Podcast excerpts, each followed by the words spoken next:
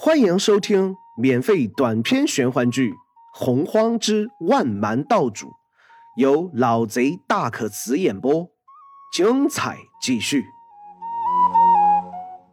第三章，太上学堂。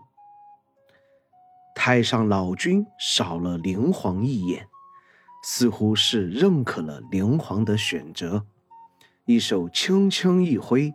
顿时，一套青蓝色的长袍裹住了灵皇的赤身裸体。灵皇这才醒悟过来，方才和老君说话，身上的衣物一件也没有。想到这里，灵皇露出一丝尴尬的神色，将长袍稍作整理，慢慢走到老君身旁。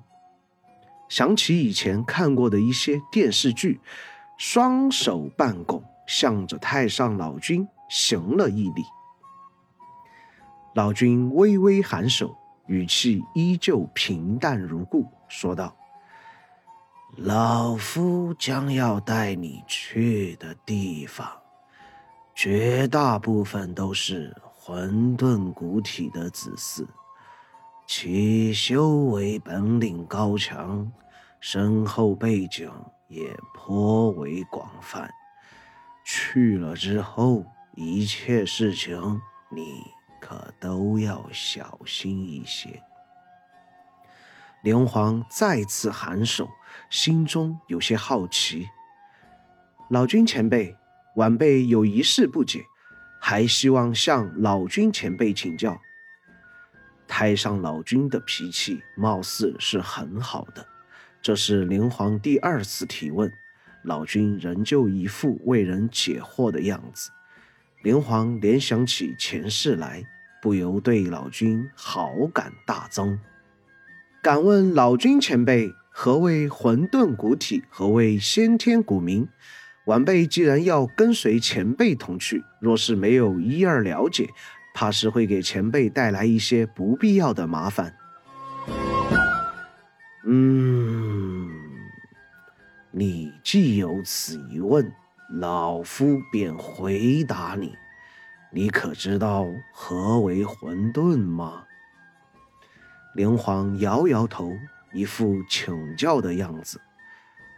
盘古开天辟地，实则是将最本源的物质强行划分为天地万物。本源是没有形状。没有规则，它就是一团能够孕育出强大力量的生命体。它的本体内能分化万物，但因天地不明、阴阳不生，故而无法孕育。盘古的作用只是助其将本源分化为万物而已。在这个世界外面，天地广漠，无边无际，本源数量之多，每悠悠无尽岁月便会生成一个。届时，盘古开天辟地，让得万物生长。老君的语气平平淡淡，没有丝毫感情。但听在灵皇耳中，如同雷鸣轰炸而过。当下不由问道：“盘古巨神已经开出了几方天地？”老君瞄了灵皇一眼，轻轻颔首道：“开天辟地的都是盘古分身，如同老夫对于本座一样。至于老夫的本体……”和盘古本尊都在另一个更加高级的世界，这些事情你是不会懂的。混沌分化之后，天地有了界限，阴阳有了规则，混沌本源便会将自己孕育的无数的生命体分化到世界上。故而会形成第一批这方世界的物种，视为混沌古体。混沌古体包含了混沌本源的一部分力量，分化不同，所得到的能量也不一样。这是先天所限，即便是获得了一丝力量的混沌古体，威能之大也不限量。老君说着。故意停顿了一会儿，想来试看连环有没有问题要问。连环没有说话，表面上恭敬，心中却是掀起了惊天骇浪。老君现在所说的事情和灵皇的前世根本不沾边呐！先天古名也是混沌本源所分化。但是他们的存在，只是为了保持这个世界最基本的繁衍和巩固。除了几大皇族、王族，先天古民都无法继续修炼。当然，任何事情总是会有特例，你也算是一名了。老君最后将话头引到了连皇身上，意有所指。连皇不由苦涩一笑：“老君前辈，若是先天古民继续繁衍下去，是不是会进化成人族？”进化这个词倒有些微妙的意思。任何生物。不论是混沌古体，亦或先天古民，都会慢慢的发展变化，或进阶，或退阶，不一而足。人族可能是先天古民的一种称谓吧，毕竟两族也是相差无几。连皇躬身行礼，保持默然，但心中对混沌古体和先天古民的区分已经有了清晰的概念。连皇感觉这种划分就如同前世人类各阶级的划分一样，总是有强大和弱小的区别。暗自考虑到这里，连皇不由摇摇头。前世里面弱者没钱没房，没有实力。根本享受不到生活的意义，来到这意识，只怕也是如此，甚至犹有过之。仅刚刚的对话，灵皇就能够看出，皇族、王族以外的先天古民，怕是这个世界上最弱小的一群人了。太上老君感觉已经交代清楚，当下不再言语，右手在空中轻轻一划。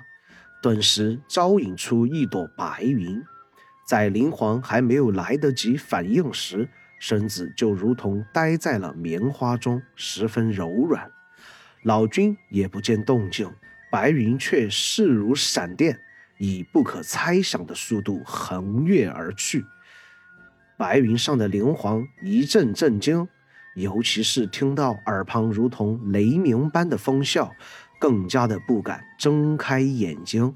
可让的灵皇奇怪的是，太上老君应该会瞬移，为何还要招引出一朵白云？而且自己身在白云上，耳边却能够听到极为变态的嘶鸣，为何身体却无感觉？这其实都是灵皇想左了。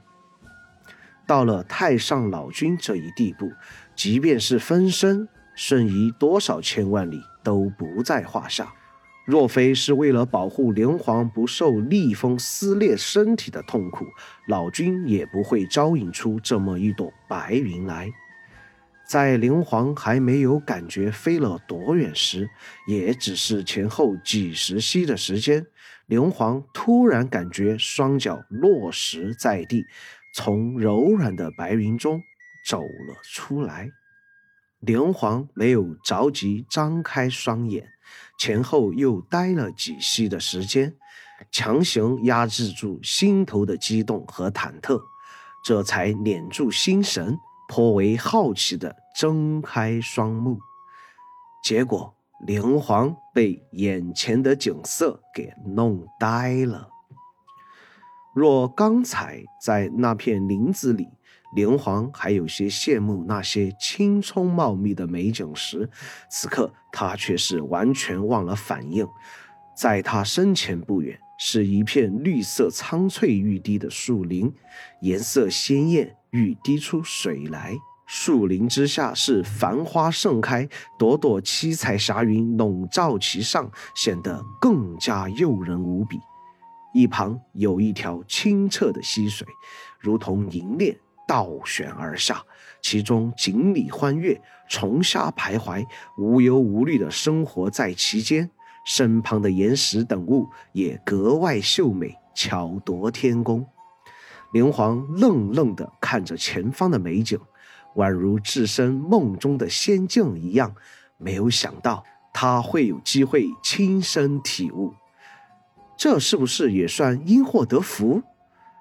前方林子里仙雾缭绕，云山云海将一栋精致的屋舍遮住。天空上飞过一些仙鹤和灵禽，远远传来清脆的叫声，也格外吸引心神。林皇深深地吐了口气，不由赞叹：“真美。”而后看向一旁的太上老君，老君依旧面无表情，当先向前走去。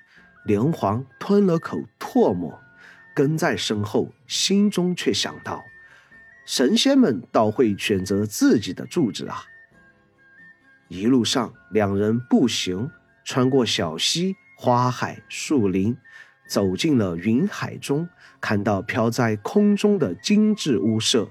这套屋舍建筑古朴，其貌不扬，可每一个第一次看到这栋房屋的人，都会被其特有的气质和优雅淡然的外观所吸引。建筑颇为精致小巧，门匾上大书四个形似甲骨的行文。连环看了半天，也不知道那是什么意思，可其旁边有注释，名为。太上学堂，一看到这里，连环眼角瞄了眼老君，心中想到，原来是老君建的啊，只是不知道老君的太上学堂着实有点小了。然而连环还没有想完，身子穿过门栏，眼前景色顿时一晃，变为了另外一幅极为广大的住宅群来。原来这里面别有洞天。本集播讲完毕，喜欢本故事，订阅分享下，下集更精彩。